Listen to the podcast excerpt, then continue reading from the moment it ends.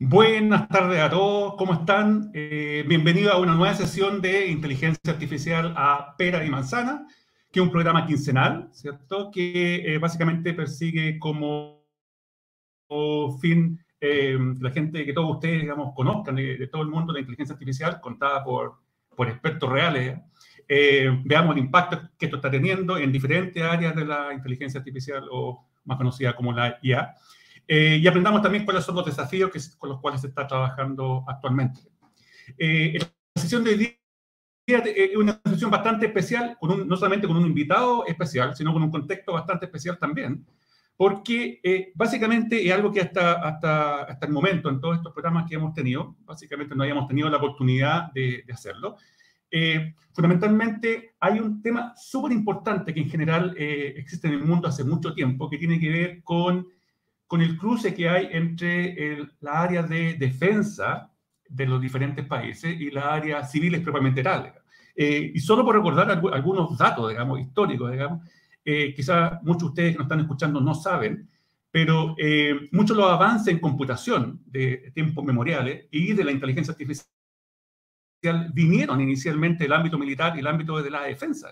Sin ir más lejos, 69-70, digamos, fue el, fue el surgimiento las primeras versiones lo que nosotros hoy día conocemos como Internet, ¿cierto? Que fue, fue liderada por una, por, una, americana, eh, junto con los británicos, eh, básicamente la, famosa ARPANET, que es la primera red que se creó.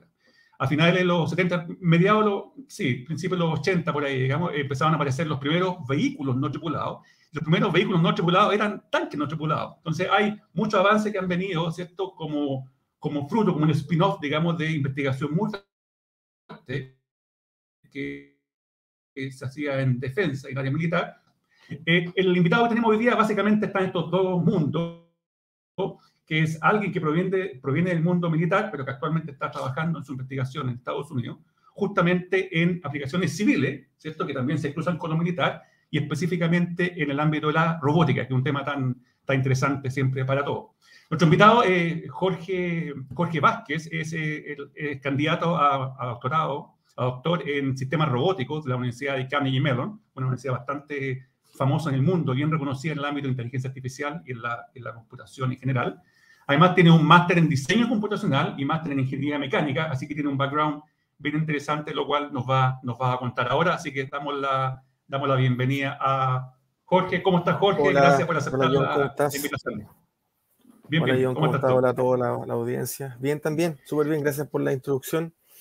Feliz de conversar un rato contigo a de Manzana. Muchas gracias. Muchas gracias. Muchas gracias. Aquí tenemos, como tú te puedes dar cuenta, aquí unos comentarios, así que eh, eh, le, damos la bienvenida a nuestro público usual aquí. Tenemos a, eh, para comenzar, a Mauricio Figueroa ahí, que está conectado, Eduardo Eduardo Fiol, Eduardo Holguín, ¿cierto? Y otros que se están conectando. Diferentes partes, en realidad, no solamente de Chile. Ahí tenemos a Marco Reyes también, eh, que se acaba de conectar. Así que bienvenido a todos. Y, desde ahora, como ya eh, todos saben la dinámica, pueden hacer eh, las preguntas que tienen conveniente. Tenemos una hora solamente, así que vamos a tratar de limitarla a lo que nos dé el tiempo. Siempre quedan preguntas súper interesantes fuera. Eh, Jorge, la primera pregunta que te quiero hacer específicamente, bueno, tengo entendido que está dentro de tu tesis doctoral, eh, estás trabajando en el ámbito de robótica, voy, a partir en términos súper genéricos por ahora, y está en el marco de un proyecto que está financiado por la NASA, ¿cierto? Entonces quiero que nos, que, nos, cuente en general, si no me equivoco, va por ahí el tema, que nos cuente en general de qué se trata, digamos, a grandes, a grandes rasgos. Eh, a grandes rasgos, yo entré el 2019, en agosto, eh, al doctorado en, acá en, en Carnegie Mellon. Después, justo antes, ¿cierto?, de que se cancelara por primera vez Beca Chile, después de mucho tiempo, así que entré por Beca Chile en 2019 para empezar otoño, y yo comencé eh, haciendo una investigación en em, detección de fallas estructurales en infraestructura crítica post-desastre, que era básicamente después de haber trabajado harto en simulación en Chile, en el centro de simulación, trabajando con, con simuladores de emergencia, era cómo conectar estos observadores de emergencia o sistemas de mando y control con elementos robóticos aéreos, llámese drones, para inspección de infraestructura crítica. Así empezó mi tesis doctoral, el 19, ¿no es cierto?, tratando de insertar drones y básicamente técnicas de Machine Vision o de visión artificial, de visión, visión de computación, para detectar fallas en infraestructura crítica. Llámese infraestructura crítica, ciertos edificios concretos, puentes, etc. Y después de eso, el 2021, eh, tuve la oportunidad de participar. Interrumpa esa parte, Jorge. Cuando, cuando habla de crítico, te refieres en el amplio sentido de la palabra, no solamente pensando en lo militar, ¿cierto? Tanto militar como civil, ¿cierto? Claro, claro. Lo, que pasa es que en el centro de simulación, yo estuve del 2014 al 19 y trabajamos, em, trabajamos en crear simuladores de emergencia para el ejército, la ONEMI, la Armada, la Municipalidad de la Reina, para, que, para coordinar recursos. Así nació como la, idea de venir a un doctorado. Entonces yo dije, todos estos simuladores de mando y control deben integrarse con hardware, ¿cierto? Deben integrarse y ojalá con una de las subtecnologías que para mí está estallando, que son los drones pequeños, ¿no es cierto?, para inspección. Infraestructura crítica, cuando yo digo infraestructura crítica, es cualquier infraestructura, ¿cierto?, de alto valor, específicamente post-desastre o en algún momento, ¿cierto?, crítico. Puede ser infraestructura crítica un puente, un, estanque de agua, eh, o tendido eléctrico, ¿no es cierto? Es infraestructura crítica como concepto. Entonces, coordinar robótica aérea, llámese drones, ¿cierto? Que naveguen en forma inteligente y que entreguen información a este sistema de mando y control. Ese fue como mi, objetivo de tesis doctoral. Perfecto, perfecto. Y en eso octavo, sí, en eso octavo estuve el, 19, de septiembre del 19 hasta, hasta diciembre del 20, em, pandemia mediante y todo, ¿cierto?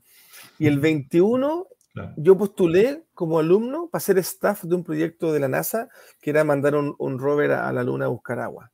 Un Moon Ranger se llama. un robot, un rover pequeño, ¿cierto? De, de 30 centímetros por 30 aproximadamente. Y mm, el tema que ahí, una vez más, ocupé todos mis conocimientos como de ingeniería de sistema para eh, diseñar robots. Y esa es otra, otra pata que estoy tratando de insertar en mi tesis doctoral. Entonces, una cosa es un sistema de control que tiene drones y que, y que hacen eh, inspección robótica de infraestructura crítica. Y otra cosa es los métodos que tenemos para organizarnos colaborativamente en este deporte en equipo que es la robótica. Para conversar con los requerimientos, ¿cierto? Para conversar con diferentes tipos de equipos, de software, de mecánica, de electrónica, de equipos térmicos, equipos de poder, ¿no es cierto? eso en forma colaborativa en un, área tan multidisciplinaria como la robótica, es súper importante insertar ingeniería y sistemas. Y yo he ido insertando ingeniería y sistemas a lo largo de mi carrera, por así llamarlo, desde que salí de la Academia Politécnica Militar en el 2010. Los últimos 12 años he tratado de insertar ingeniería y sistemas, porque además es, por así llamarlo, es el lenguaje que están ocupando los proyectos de robótica. La NASA y, y la mayoría de los proyectos grandes que crean sistemas complejos, aunque sean pequeños, aunque sea con desarrollo ágil, aunque sea con presupuestos no tan ¿cierto? elevados, están ocupando ingeniería de sistemas en robótica. Diseños funcionales, ¿cierto? variación de requerimientos, integración de subsistemas, ¿cierto? subsistemas de control. Y por, la complejidad, por la complejidad, claro, por la complejidad. Por la complejidad y para hacer conversar diferentes equipos que tienen diferentes lógicas, de pensamiento que tienen diferentes, no solo para la administración, sino que la integración de, de requerimientos, ¿cierto? Hay compromiso, hay trade-offs. Entonces, hoy día mi tesis, bueno, yo ya terminé ese proyecto, estuve todo el 2021 hasta finales, hasta como septiembre del 2021, ya lo dejé para enfocarme en mi tesis y mi tesis estoy tratando de hacer las dos cosas, como Machine Vision, técnicas de Machine Vision para infraestructura crítica. De visión artificial, digamos, de visión por computador. Claro, de visión por computador. Em, más esta patita que yo digo de ingeniería de sistema para poder em, ocupar, básicamente lo que estoy investigando en ingeniería de sistema es ocupar modelos, em, ocupar técnicas de ingeniería de sistema basados en el modelo y no basados en las técnicas tradicionales de ingeniería de sistema, que son bien antiguas. Se crearon cuando hubo el boom, ¿no es cierto?, espacial,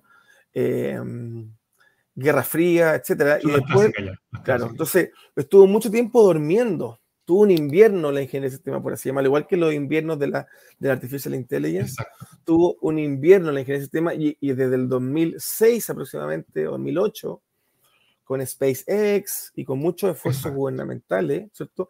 Hay un nuevo despertar espacial. Claro. Entonces resurgió esto y hoy día estamos tratando de, ocupar el mismo concepto y perspectivas, pero eh, basados en modelos. Entonces yo tengo este presupuesto, tengo estos esfuerzos, ya.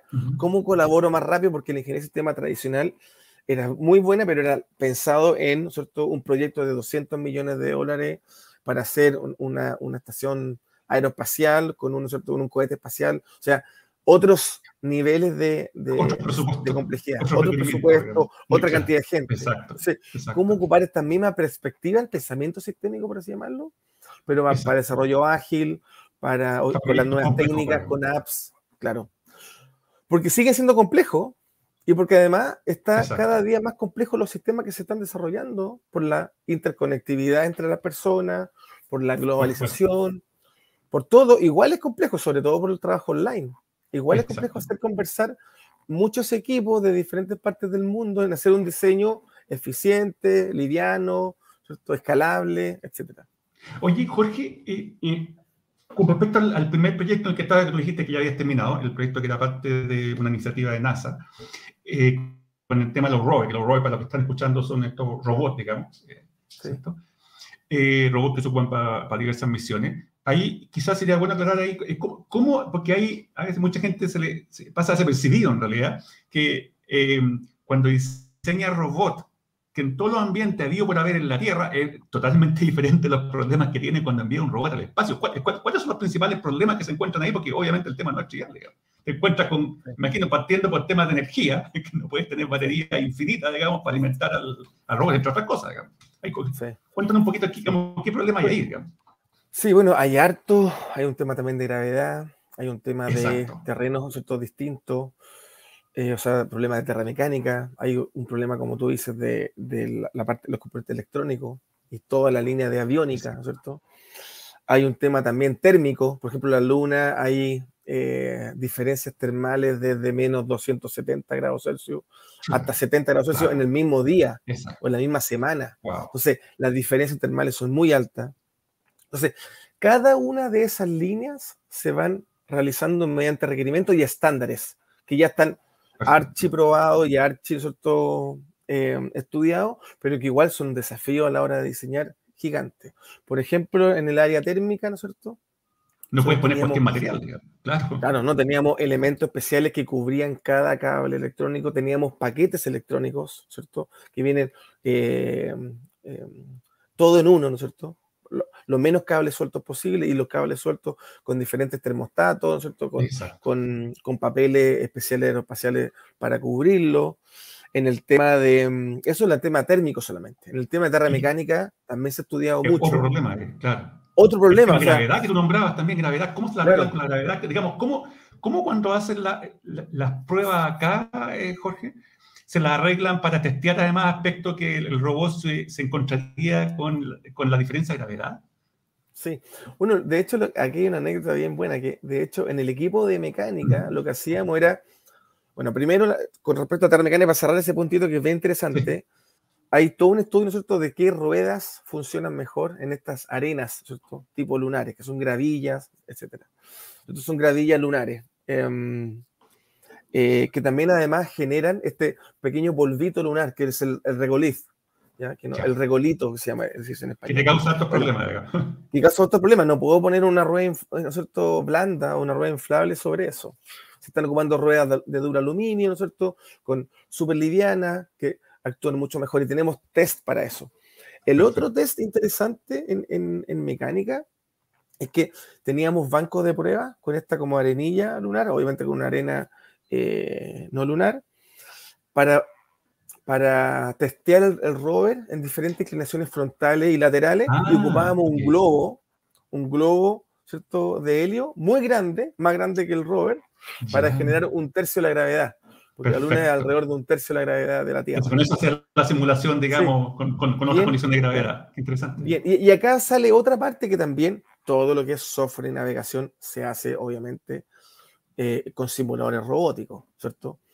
Por ejemplo, Gasivo, eh, PyBullet, Muyoko, hay diferentes simuladores robóticos Y luego está la transferencia, sobre todo en navegación, la transferencia y la simulación al mundo real, que de hecho es otra área de la robótica importante, el sim to real.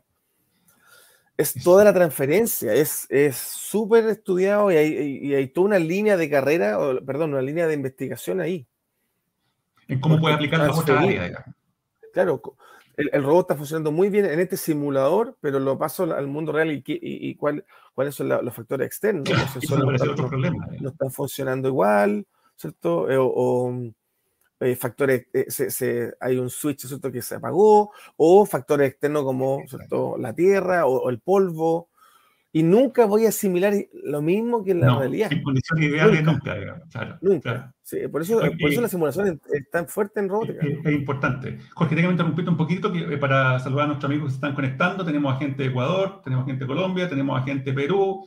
Saludo a Alejandra también, que tiene una pregunta que la voy a transmitir luego. Y a Lidia Mosilla también, de Quito, Ecuador. Así que tenemos una audiencia bastante variada hoy día. Y eh, eh, para terminar la interrupción, eh, Alejandra, espérate, no, Alejandra, ¿dónde está por acá? Que se me perdió el. Lo voy a poner por acá. Lo poner en pantalla ahí. ¿Cierto? Lo pregunta es un poco que si puedes comparar con los modelos de drones aéreos y submarinos que obviamente también, o sea, está el espacial, el, aéreo en tierra y el submarino, digamos, que son condiciones totalmente diferentes, digamos. En general, ¿cómo funciona todo eso? Porque obviamente, por lo que tú has estado diciendo, o sea, lo pruebas en un ambiente, pero en, otro ambiente es diametralmente diferente los problemas con los cuales te encuentras, ¿cierto? Sí, claro. El, el control automático del dron se, se, simula en general en simuladores robóticos. Por ejemplo, cuando yo ocupo aprendizaje reforzado, ¿cierto? Ocupo PyBullet para controlar automáticamente. Un tipo de aprendizaje automático para los computadores. Un tipo de aprendizaje automático, claro. Y yo ocupo un tipo de simulador. Perfecto. Pero, pero para los drones, que es una de las cosas más ocupadas, de hecho, últimamente en, los conflictos que ha habido, sobre todo, como dice acá em, Alejandra, en Israel, en la franja de Gaza, se están ocupando drones con, con Artificial Intelligence para detectar, por ejemplo, base aérea o para detectar, ¿no es cierto?, em, objetivos específicos tácticos o objetivos de defensa.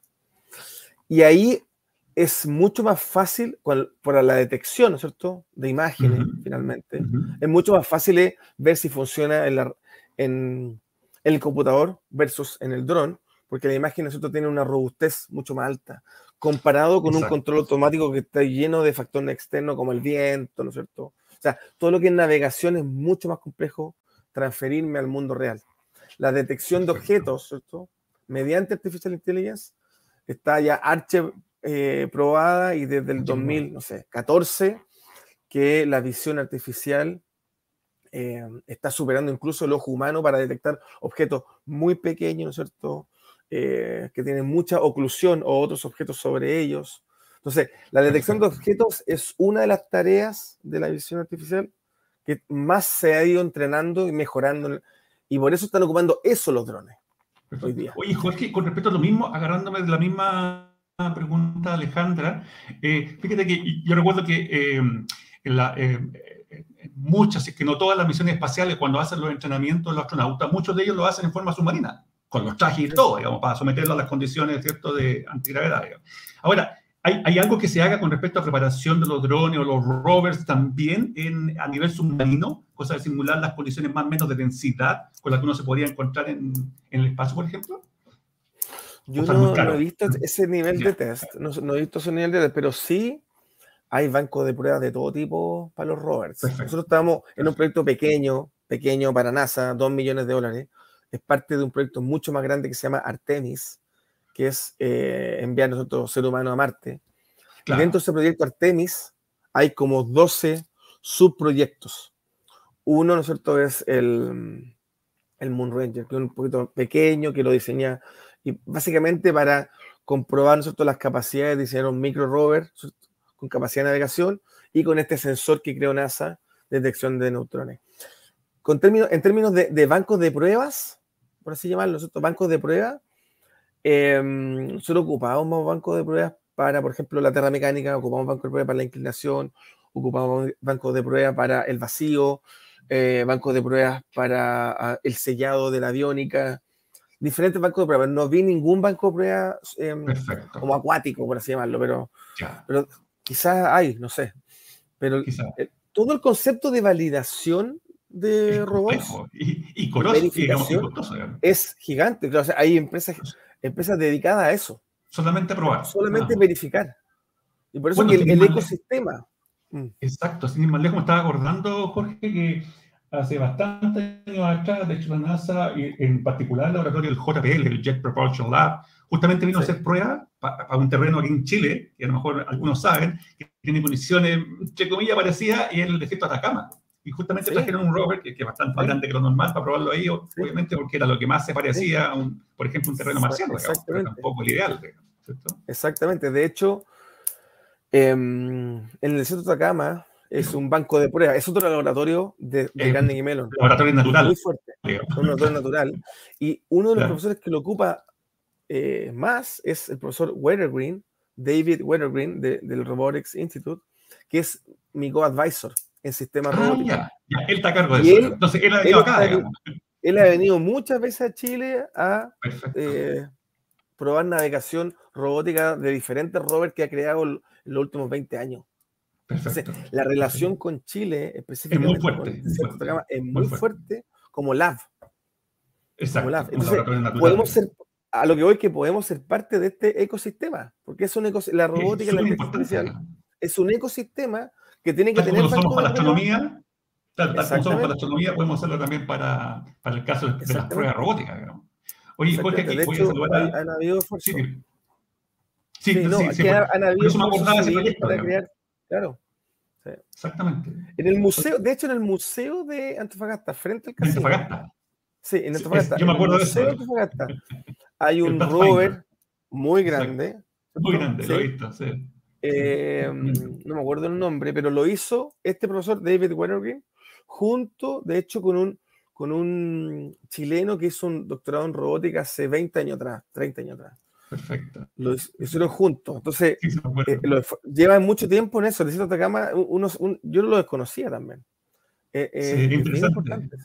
Oye, para que están escuchando, yo te invito, si alguien tiene la oportunidad o es del norte, digamos, cuando visita Antofagasta, frente al, casino, ¿cuál es? ¿Cuál es el casino? El, casino, el, Enjoy, sí. Hay un museo. Sí. Sí, el Enjoy. Ahí, y en el museo justamente tienen ahí, tienen ahí el, la donación del robot que usó la NASA para estos experimentos de Centro Atacama. Está pasando bastante, ya no me recuerdo, lleva bastante tiempo atrás. Muy interesante para que lo vean. Oye, mm. voy a saludar acá también los que, los, los que han, se han incorporado a la, a la conversa acá. Bueno, eh, Liz Hermosa, de Quito, Ecuador. Hay otro, pero que nos puso el nombre, que está desde Mar del Plata. Tenemos gente argentina. También tenemos a Mariana Rey, también de Argentina. Saludos, eh, Carlos Saavedra, también de Quilpué. Así que eh, saludo a todos. Eh, el otro día pregunté Jorge con respecto ahora con el vínculo con la IA, porque en realidad el, tema robótica ha existido por muchos, muchos años. ¿Cuál es tu perspectiva? ¿Cómo ves eh, la forma como ha cambiado los proyectos robóticos de esta envergadura, de la que tú me estabas hablando, con la incorporación de la inteligencia artificial versus lo que se hacía tradicionalmente, digamos. ¿Dónde tú ves los principales cambios ahí? Sí, bueno, un, a ver, un, marco trabajo que pienso que está muy fuerte es que desde el 2014 solamente, con el ingreso de, usted, de este aprendizaje reforzado, con aprendizaje profundo, con redes neuronales, ¿no es cierto? con deep learning, lo que llamamos reinforcement learning, desde el 2014, recién del 2014, todo lo que es manipulación robótica y locomoción robótica con extremidades ha, explotado. Ha explotado. ¿Por qué? ¿Por qué? Para hacer como el pequeño, el primer como framework o, marco conceptual de trabajo, es que em, en los años 90, ¿no es cierto? La inteligencia artificial, solamente con Machine Learning, ¿no es cierto? Era capaz de ganarle al campeón del mundo en ajedrez. Pero un robot no era capaz de tomar una cuchara. Exacto, eran cosas demasiado básicas. Entonces, entonces la inteligencia artificial era capaz de pensar mejor en ajedrez, por ejemplo, que el campeón del mundo y ganarle fácilmente el 94, creo, y, y durante los años venideros, pero no era capaz de manipular una cuchara y llevarla a la boca de una persona, o, ni siquiera llevársela a su boca. O sea, no era capaz de hacer algo que hace un niño de dos años. E, exacto, iba a decir eso, algo que hace un niño pequeño, digamos. Exactamente. Y ese fue el paradigma de la artificial intelligence mucho rato, en, los 2000. por así llamarlo, creo yo. Entonces, y cuando viene el boom, el boom, que para mí estamos viviendo el boom de, de las redes neuronales, recién 2012, ¿cierto? Con Amazon, ¿cierto? Con Siri, con, con, Stanford. Con, las aplicaciones masivas, en el fondo. Con las aplicaciones masivas y todo eso, ¿cierto? Este boom que viene de las redes neuronales profunda. Em, lo que pasa, creo yo, es que se empieza a enfocar la academia o la investigación en la manipulación robótica, sobre todo porque tiene muchas aplicaciones. Exacto. La industria, ¿cierto? Mover fruta, mover verdura, manufactura, ¿cierto? Mover elementos, eh, mover piezas, etc. Pero también se empiezan a ver otras aplicaciones más interesantes y más vinculadas con la sociedad, como por ejemplo ayudarle a un niño o a una persona con, con, con capacidad diferente a comer.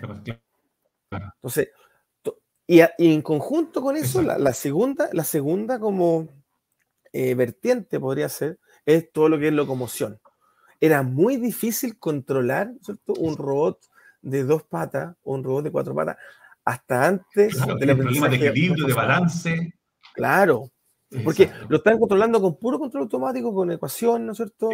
Lo gobernaban con dinámica. Control tradicional, digamos. Forma tradicional. Era, era, muy, muy, muy complejo mover, mover un robot con dos patas. Muy, muy complejo. Exacto. Y, el, y el aprendizaje reforzado, el reinforcement learning, llega ahí donde faltaba esa parte, creo yo, a mejorar la locomoción. En 2D, o sea, en 2D y en 3D, en bípedo, en cuadrúpedo, ¿cierto? Y ya en robot hoy día de seis patas, de ocho patas, hexapodos, ¿cierto? Tipo araña y tipo eh, inspirado en la biología, etc. Digamos, con diferentes configuraciones físicas, digamos, de, claro, con diferentes configuraciones. Claro, entonces, Oye, aquí tenemos una pregunta de, eh, que te puse en pantalla de Roberto, hola Roberto, Roberto Contreras. Dice, bueno, eh, dentro de las cosas que hace, está mezclando los mundos, Jorge, de robótica, también con visión, ¿cierto? Entonces, Roberto pregunta para el resto que, que, nos está escuchando, dice, ¿están haciendo algún trabajo con personas para validar su estado de ánimo o estrés frente a situaciones de alto riesgo o sometidos a situaciones extremas?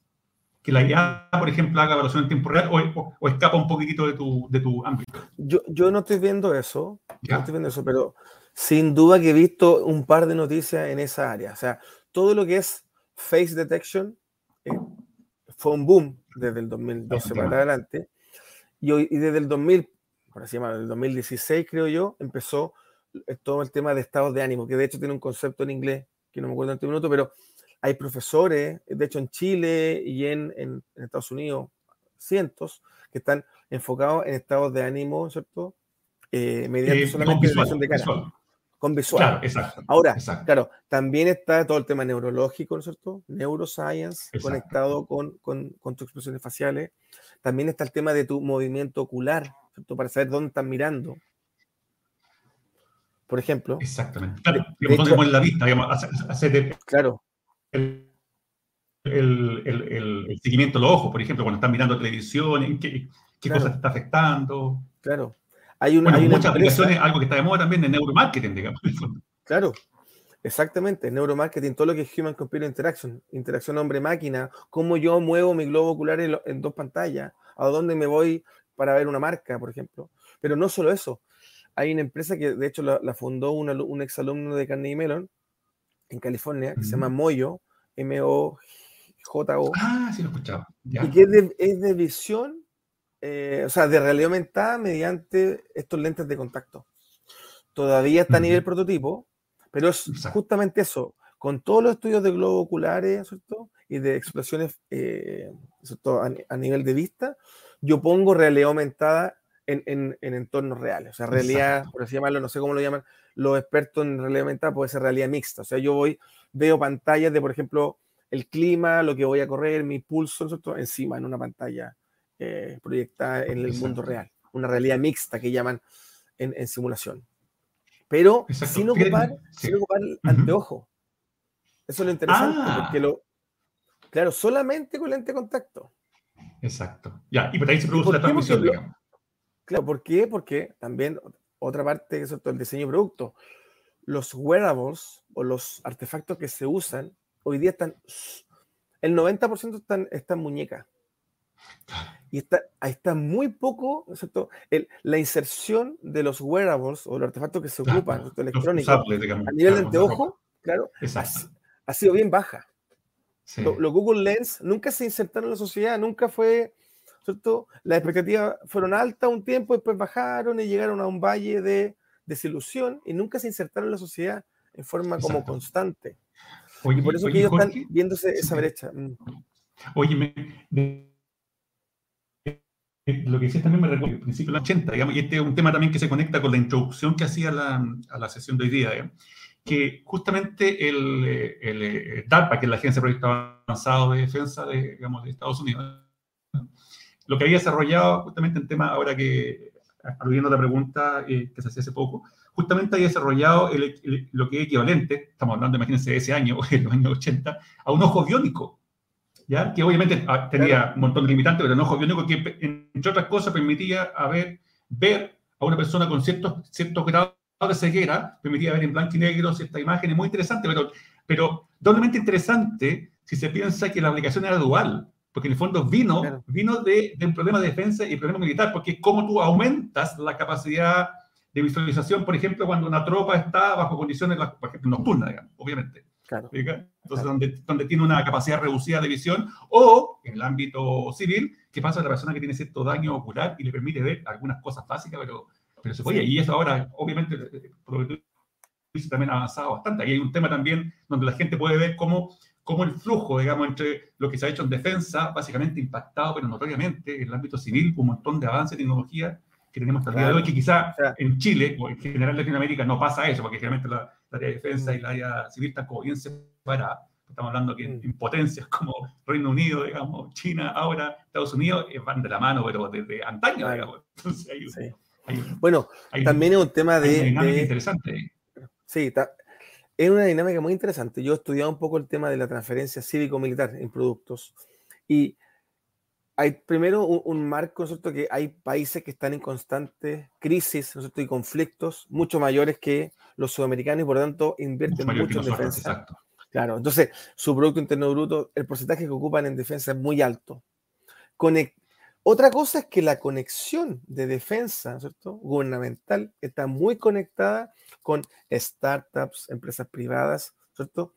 Que están desarrollando tecnología para el mundo civil y por el mundo militar. Entonces, se abren como estos pequeños desafíos de DARPA, del Ejército de Estados Unidos, del Ejército... Y ya ha pasado en Chile, para los que están escuchando, la Fuerza Aérea. con la Armada, por ejemplo. Claro, la Armada también, el, el, el, Navy, la Armada estadounidense también, arman desafíos, ¿no es cierto? Porque ellos están vinando a 20 años y tienen la robustez del Estado. Exacto. Y agarran eh, esfuerzos civiles que son mucho más rápidos, mucho más flexibles, con tecnología más de punta y lo insertan a su problema.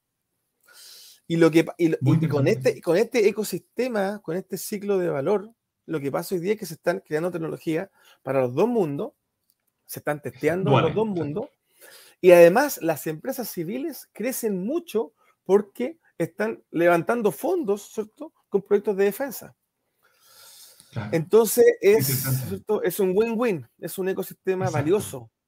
Y, y, de hecho muchas startups de Google, Facebook también, están trabajando constantemente con los departamentos de defensa porque tienen ¿cierto?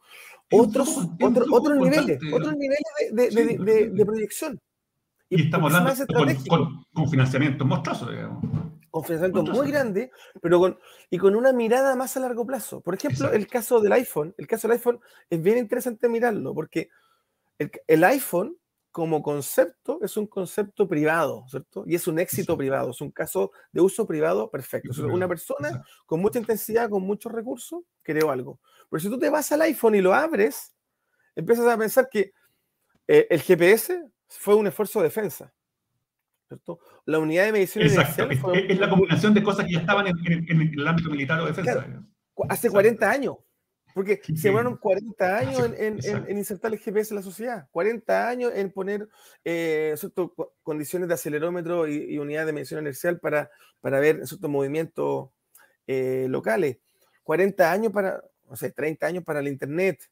Todo fue mucho tiempo, muchos recursos desde el gobierno y desde el Estado, con una mirada de, estratégica, pero que, los civiles lo han tomado, han adquirido y y tienen la rapidez para levantarlo en un año, ¿cierto? Por supuesto. Y en el mundo y cambiar el mundo. Entonces, yo creo que eso es definitivamente algo que tenemos que aprender, que no hace falta acá, digamos, que ellos ya nos llevan la delantera no sé cuántos años, digamos, y, y, pensando, y tienen una lógica de que no piensan en proyectos como los vamos a ejecutar el próximo año o el gobierno que viene, sino 20 años eh, en adelante, digamos, están, están pensando, como yo escuché una vez a una, a una entrevista, digamos, a un, a un, eh, uniformado norteamericano que decía que los problemas del presente, entre comillas, los tenían más o menos resueltos, ya están pensando cómo van a resolver los problemas que van a venir, que se van a generar por otras razones en 15, 20 años más. el ejército de Estados Unidos está, está eh, analizando sus escenarios del 2040. Posible, los escenarios posibles, exacto. No, escenarios posibles del 2040. Muy estratégico. Muy estratégico. Multidominio,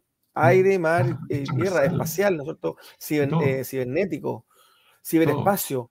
Todo, entonces, y por eso es que la defensa hoy día es la segunda industria con mayor tecnología en el mundo. Después del aeroespacial, viene la defensa. Es una más importante. Oye, súper interesante. Oye, Jorge, acá, eh, bueno, recibimos acá a Erwin Hidalgo.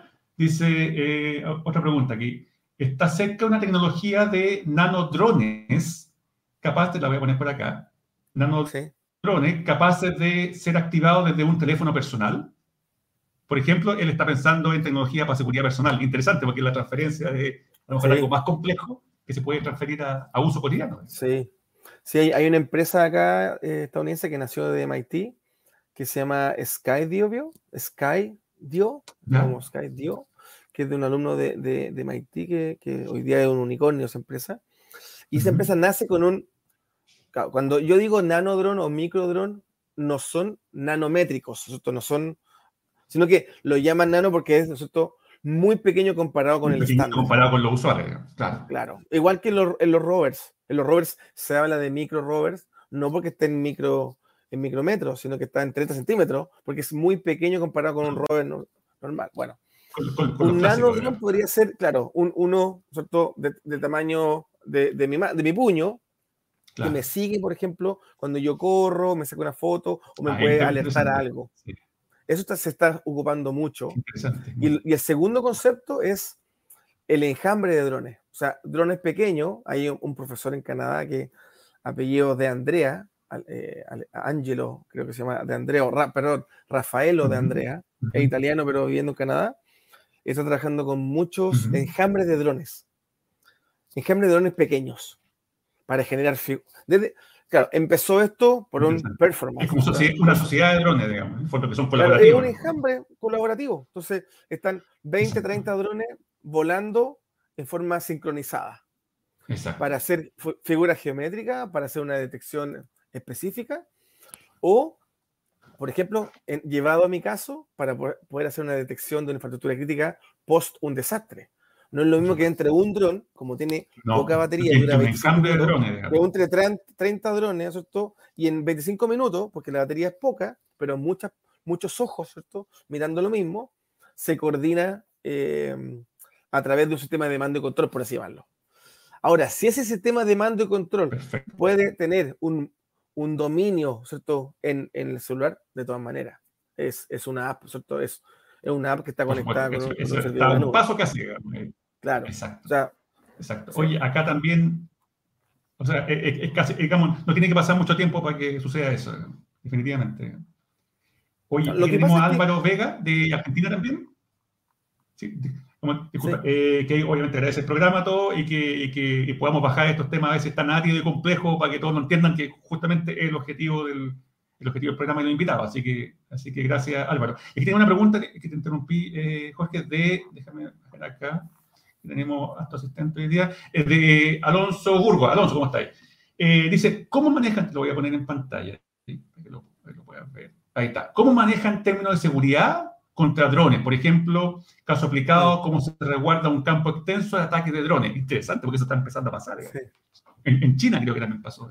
Sí, sí, no, sí, en Sudamérica también hay elementos antidrones que están ocupando, y, eh, de hecho, para, para inspección, ¿no es cierto?, de mm, detección de personas como peligrosas en grandes multitudes, eh, se están ocupando drones y también hay antidrones, eh, y esa tecnología está creciendo junto con los drones. Exacto. Porque en una multitud tan grande, ¿cómo voy a detectar ¿no cierto? estas como pistolas que son antidrones? Yo no, no, sé, no, sé, exactamente cómo lo están manejando a nivel de, de seguridad. No lo sé, pero, pero la tecnología está creciendo con, con ella. O sea, cuando se crea una, tecnología, está creciendo en conjunto la, la, contra. La, claro, es como el hackeo, digamos. claro. aquí tengo una pregunta también de Marco, Marco Arias. Bienvenido, Marco. Dice, hola, esto lo voy a poner en pantalla acá. Ah, ahí dice, consulta, ¿están usando la inteligencia artificial para protección o monitoreo de frontera? Que es un tema bien también sensible en términos de seguridad nacional. Mm. Y también para el monitoreo de la zona sur de Chile con el estado de excepción, tú sabes si está usando o, está, o a lo mejor eh, hay cosas confidenciales, no sé, digamos, así que se puede contar. Sí, em, una pregunta interesante. No, no están ocupando, por lo que yo sé, no están ocupando Artificial Intelligence en drones, entendiendo la Artificial Intelligence como redes neuronales para detectar objetos, entendiendo ese nivel de Artificial Intelligence. Exacto. Em, pero sí, por supuesto que se, se están ocupando y, vemos estos drones en, en, la municipalidad para aspectos de seguridad. Porque por tanto, de un paso a la frontera. son muy útiles. De hecho, en España se están ocupando drones teteriados, o sea, cableados para monitoreo de frontera. Entonces, como un ah, dron tiene mucha flexibilidad, pero poca batería, lo que hacen hoy día es tener una batería en el suelo, nosotros que es un maletín, con un cable de hasta un kilómetro y un dron, nosotros está todo, el tiempo 24/7 eh, monitoreando una frontera, monitoreando o vigilando ¿cierto? un área específica. Y eso es una tecnología que se está ocupando en todo el mundo, desarrollado. No sé si lo están ocupando en la macrozona sur, específicamente. Sí, interesante, digamos, averiguar. Pero, pero sí, no, los drones es, el, es la tecnología por ocupar. Qué bien. Querámoslo o no querámoslo, eh, eh, eh, hay que ocuparlo. Porque, y ahí, y ahí Jorge, justo cuando, cuando, el segundo que dijiste, viene la pregunta de, de, Roberto, Roberto Contreras, la voy a poner acá, justamente cómo, cómo está el tema ético para estos drones. Para que no sean, por ejemplo, cargados con armas. De hecho, es un tema que apareció, ¿eh? que apareció hace un par de años atrás. Sí de hecho, con la famosa carta que firmaron un grupo científico y, empresario del, mundo para evitar que se, que se creen armas autónomas, armamento autónomo con inteligencia artificial. Entonces, es un tema que está ahí candente, ¿cierto? De hecho, de hecho, hace poco un profesor de Carnegie Mellon, que, que lo conozco, eh, publicó en, LinkedIn como una protesta y, se salía de un proyecto porque estaban ocupando su robot de cuatro patas, estos, perros robóticos, lo están ocupando como, plataforma para eh, enviar armas. Ah, eh, y ah, todo, sí. Y ese salió del proyecto de investigación porque estaba esta empresa, que no me acuerdo el nombre en este minuto, Agile Robotics o algo así, Agile Robotics, creo que es una empresa bien famosa, ocupan estas plataformas como perros robóticos para eh, soportar armas, para poner armas. como el arma es el payload, es la carga. Pero el, profesor estuvo investigando muchos años y muchos profesores alrededor del mundo cómo controlar un robot de cuatro patas y no quieren que sea para eso, ¿cierto? Pero la defensa de nuevo dice, ya, pero esta es una plataforma perfecta para sacar al humano del loop. Entonces, ¿cómo conversan esas, totalmente autónomo. Claro, ¿cómo conversan esas dos, esas dos necesidades? Ahí viene nosotros la regulación. Y, hay mucho que regular en Artificial Intelligence. todo lo que es auto autónomo, todo lo que es defensa, es todo el tema ético, ¿no es cierto? Em, se está trabajando mucho en, inteligencia artificial. ¿Por qué? Porque se están insertando, ¿cierto? Cosas autónomas que después, ¿quién se hace cargo? En el mundo, en el mundo más doméstico, digamos. En el mundo más doméstico. Pero en el caso, para responder a la pregunta específica, pero este fue como el, la tendencia que yo veo, pero el punto específico de los drones, los drones en general, eh, entendiendo drones como cuadrópteros pequeños, ¿no es cierto? No están llevando armamento. Lo que están llevando armamento son los UAV, que uno puede pensar que son lo mismo, pero yo los diferencio como UAV de ala fija y dron a, la rotatoria, para, para, no estar diciendo. ah, ya, ok, mira, mira qué buena la aclaración. Sí, que, es un concepto un chiquitito porque drone viene como del, del, del zumbido de un, de un, abejorro. Por eso que ah, se conceptualiza como el cuadróptero. Pero UAV, pero un drone también es, es, un UAV. Entonces, cuando yo digo UAV, en general acá se ocupa que es a la fija. Y ahí sí hay armamento, y ahí sí nosotros se está ocupando desde el año, desde hace hace 30 años, están ocupando no, drones de la fija para, para lanzar. Mm. Perfecto. Jorge, bueno, Patricio, eh, bienvenido Patricio. Patricio Fernández también nos hace algo, nos hace una pregunta similar a lo que estamos hablando, el tema de regulación, todo. Obviamente, no sé, yo desconozco el ámbito militar, ahí bueno, tú que está en el contexto, parece que se, está recién como empezando a regular, ¿cierto? todo el tema ético, porque, a ver, ¿por qué lo digo? Porque en general en el mundo civil, de hecho lo conversamos en la última sesión que tuvimos con un abogado, que obviamente ya hay una propuesta ya bastante concreta de regulaciones en muchos aspectos de la comunidad, del Parlamento Europeo, ¿ya? Ahora, pero yo, yo, yo desconozco qué está pasando en el ámbito militar, ¿sabes tú algo, en términos de regulación? Bueno, con respecto al ámbito militar, la, la, Unión Europea hace un año atrás sacó una declaración ética, ¿cierto?, de uso de Artificial Intelligence para diferentes aspectos, ¿cierto?, públicos y privados y lanzó como un brochure de inteligencia artificial que va a ocupar ¿cierto? la Unión Europea. Em, eh, claro. Yo no sé Como marco regulatorio, fondo. Claro, como marco regulatorio. Entiendo que se están, haciendo esfuerzos recién hace un par de años para regular ¿cierto? el uso de inteligencia artificial. ¿Por qué? Porque, por ejemplo, los autos autónomos. Los autos autónomos ah, es el, caso de uso perfecto de eh, de la intervención robótica o sistema autónomo en la sociedad. Empezaron a lanzarlo en diferentes estados, en Estados Unidos. Había una muerte o un fallecido por culpa de. Hace algunos años y lo dejaban de, de, tener en, en, en, ruta. Los dejaban de, de, autorizar en ruta. Entonces, el Estado volvía atrás. ¿Por qué? Porque la, porque la, percepción de una muerte por, una, por una máquina versus por un humano es tan alta que las expectativas, la prensa y todo, obviamente, es, es muy fuerte el impacto de la tecnología. Entonces, eh, los niveles de seguridad deben ser mucho más altos incluso de lo que se está ocupando para el, para el estándar de los humanos, por, así llamarlo. la, cantidad de muerte por trillones de millas conducidas hoy día es muy baja. Pero, pero como, insertamos una máquina para reemplazar a un humano, e, es, ese accidente vale mucho más, si tiene mucho más Por eh, supuesto, mucho más exigente. tiene que ser mucho, más exigente la regulación. Tiene que ser, tiene que ser mucho más exigente la regulación. Y, ya que nos va quedando poco tiempo, así que vamos a ver, vamos a seleccionar algunas preguntas y dentro de las varias que nos han llegado. Eh, con Nicolás Riesco, hola Nicolás, ¿cómo estás? Dice, de todas las dificultades lo voy a poner acá en pantalla ahí, de todas las dificultades y complejidades técnicas de enviar algo al espacio. Volvemos al tema del espacio, que tú, estás involucrado. ¿Cuál es la más relevante y difícil de probar o simular? Creo que indirectamente habíamos hablado ya algo de eso con antelación.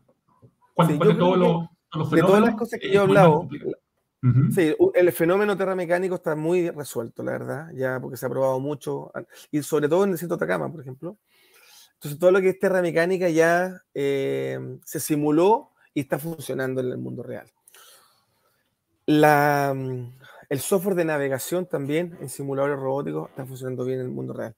Ahora, hay dos cosas. Una cosa, creo yo, es sortear obstáculos, ¿cierto? Porque nosotros en los simuladores ponemos obstáculos en, en, el rover que nosotros creemos que hay en el polo sur de la Luna debido a imágenes satelitales, debido a pequeñas experiencias, pero nunca vamos a asimilar a un forado que puede haber. Se puede encontrar, claro.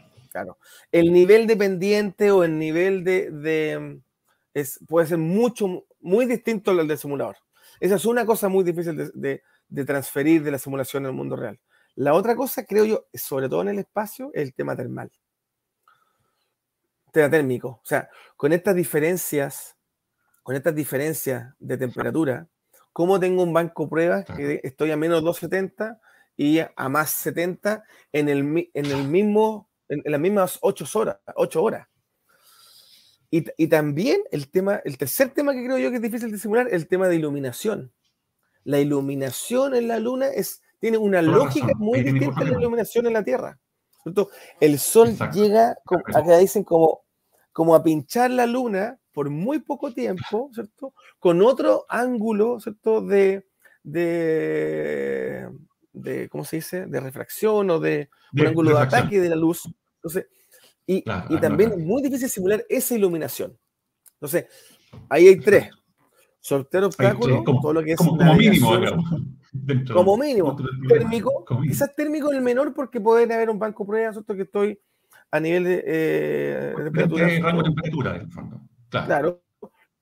y la iluminación también era un tema, me acuerdo. De hecho, nosotros en el, en el, Moon Ranger, yo estaba a cargo, como, como jefe del equipo sistema, estaba a cargo no solamente de la integración de todo el equipo y de los requerimientos de NASA, cumplirlo con, con especificaciones técnicas de diseño, sino también eh, matrices de riesgo.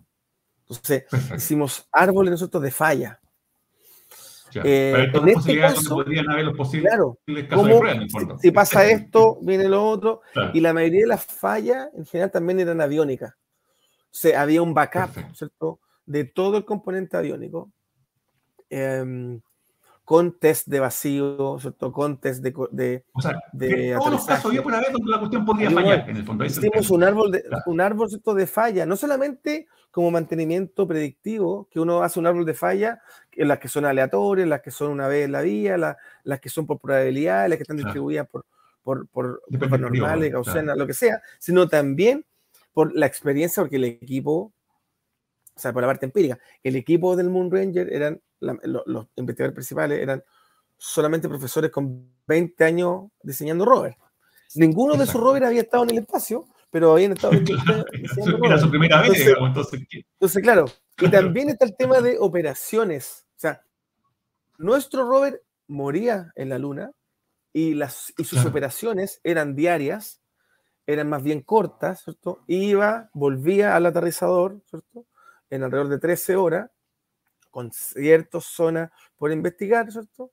ya con imágenes satelitales, ya con imágenes termales, ya sabiendo ¿cierto? los gradientes termales diarios, horarios y. O sea, tienen toda esa información ya, pero una vez que estaban ahí, digamos. Claro. Pero nada es igual que estar ahí y que el rover, si el rover no funciona, que el rover no funciona o, o, o no cumple su misión diaria, ¿cierto? muere ahí. Entonces, eh, es súper apasionante este tipo de proyectos porque es como. muy, Mira y olvida. Tenéis muchos problemas, tenéis muchos problemas, claro. Hoy aquí pregunta eh, Bernabé Escobar. Hola Bernabé, ¿cómo estás? Dice, ahí te lo puse en pantalla, me gustaría saber con qué lenguaje desarrollan este proyecto o cuál sería el elemento diferenciador con la robótica tradicional, más allá de la metodología. Bueno, sin entrar en detalles técnicos, obviamente, pero yo me imagino que en general es una mezcla entre lenguajes especificadores, ¿cierto? en general en robótica, ¿cierto? A nivel investigación es puro Python, cuando ya estoy haciendo, desarrollando, ¿no algoritmos más complejos y estoy haciendo sistemas de percepción, ¿no cierto?, nuevos, se ocupa C++ como lenguaje. En términos de simulación, se ocupa harto C Sharp para, para, generar ambientes de simulación. Eh, lo único que diferencia la robótica, claro, eso es lo más tradicional. Lo único que diferencia a la, a la robótica tradicional, por así llamarlo, cuál sería, es lo que dije anteriormente es insertar redes neuronales, ¿no es cierto?, para diferentes tareas. Por ejemplo, detección de obstáculos. Por ejemplo, transformar, ¿no es cierto?, este mapeo que genera un láser en una reconstrucción 3D. Eh, todo eso ¿cierto? se ocupa en redes neuronales para hacer reconstrucción 3D mejor. De hecho, ese es un tema en robótica muy fuerte hoy día. Aprender a generar reconstrucciones 3D es uno de los temas robóticos a nivel de información que es súper parcial, incompleta, eh, demasiado ruido en el ambiente, digamos. Yo tengo un LiDAR, genero una nube de puntos. Pero son, los, son, los, láseres, ¿cierto? Láseres especiales. Claro, los, láseres, ¿cierto? Que están en constante movimiento. O también lo hacer con cámaras de estéreo, que son estas dos camaritas que están a una distancia focal como los seres humanos. Eh, hay dos tipos. El LiDAR o el láser, ¿cierto? Que se está moviendo, genera reconstrucción mucho más precisa, pero es más... Em, eh, se, le van los detalles, ¿cierto? Se le van los detalles, hay mucha parcialidad en, su data, versus eh, estereocámara o cámara estéreo que hacen reconstrucción 3D por, foto, fotogrametría o fotometría, que es básicamente por matemáticas ¿cierto? geométricas hacen reconstrucción 3D. Entonces, y, y, la siguiente forma es usando Deep Learning para saber dónde debéis estar profundo, que está Lenguaje profundo, ¿cierto? con redes neuronales, para armar todo un panorama, ¿cierto? 3D. ¿Y qué es lo que está viendo? Y así poder navegar, claro, mapear. Mapear lo que está viendo. Y, de hecho, claro. A mapear el entorno, en el fondo. Claro, mapear el entorno. Oye, Jorge, aquí también te puse en pantalla ahí, eh, Guillermo Quiroz, ¿cómo está Guillermo? Y se pregunta, bueno, está bastante relacionado con la robótica y un tema que no es nuevo, esto es las mascotas virtuales que son en el fondo robots de entretenimiento, eh, él dice, las mascotas virtuales evitarán que sigamos domesticando animales para nuestro beneficio, diversión, o en realidad, ¿para dónde podría ir el futuro de las mascotas virtuales? Porque también ha generado, esto viene de más de 10 años atrás y también ha generado algunos problemas. En el, en el, lema, en el lo, más fuerte que yo conozco ahí en términos de mascota y peluche es el MIT, el Media Lab, que tiene el, el Robotic Social Group, algo así como grupo de robótica social. Social, group, el social Robotics. El social, group, claro, el, social robótica social. Claro, que lo, lo, lo administra, lo, lo lleva eh, Cintia Bedraza, algo así. Esta profesora en robótica que es muy famosa, que está haciendo peluches para niños o con mascotitas para niños con capacidad diferente o ¿cierto? Eh, con capacidades regulares para ¿cierto? enseñar, mejorar la forma que habla, para preguntarle qué te gustaría hacer cuando grande, para tener como un compañero. Y ahí viene de nuevo la parte ética, ¿cierto? Hace 20 años atrás, nadie se imaginaba tener a un niño con un iPad, ¿cierto? Media hora. Hoy día es súper Espera ahora, todo el día. En 20 años más, en 20 años más, va a ser quizás no, eh, este, ver a un niño con su robot peluche o mascota, ¿cierto? No, no virtual, sino que es física, yo estoy hablando como robots, creo yo que va a ser bien normal. Sí.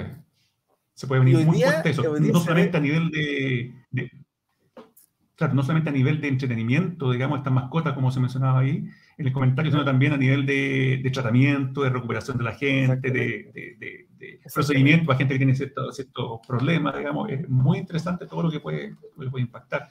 Oye, eh, Jorge, mira, ahora nos tanto... La, la, famosa computación afectiva que lo mencionó por ahí Sergio Covarrubias, que también se ha puesto de moda eh, en muchos aspectos, no solamente la robótica. Oye, y un poco para ir terminando, nos quedan ya dos minutos, eh, Jorge, es porque de la gente que tenemos conectada en este momento, hay gente, como te decía al principio, de diferentes disciplinas, no, no todos de la área tecnológica, algunos vienen de la área de marketing, publicidad, etcétera, el área comercial. ¿Qué es lo que tú ves? Porque, porque esto ha sido una constante también en el tiempo. ¿Qué es lo que tú ves que lo que se está haciendo actualmente, por ejemplo, en robótica, o en robótica espacial, o en drones, que tú dirías que a lo mejor aquí a futuro eso va a haber un spin-off, o sea, se va a traspasar a cosas que no tienen nada que ver, pero donde puede ser aplicable, digamos, donde pueden tener impacto. Digamos. Pero lo dice desde ejemplo, mira, la misma estrategia que estamos aplicando acá, por ejemplo, en el tema espacial, por ejemplo, en el tema robótica espacial, ¿hay algún aspecto que tú consideres, oye, pero esto, esto también más adelante, cuando se desarrolle mejor, se va a poder usar en este otro tipo de aplicaciones más domésticas, etcétera, etcétera? Ah, lo que yo veo es, no tanto en espacial, mientras lo cuento voy a ver si pienso en un espacial, pero sí, sí, sí, por supuesto, todo, lo que es, todo lo que es perros robóticos, por ejemplo, se está tratando de... Em, ¿Ya?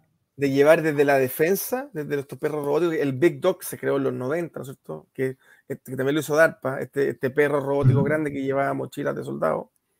Eso hoy día se está transfiriendo al mundo civil.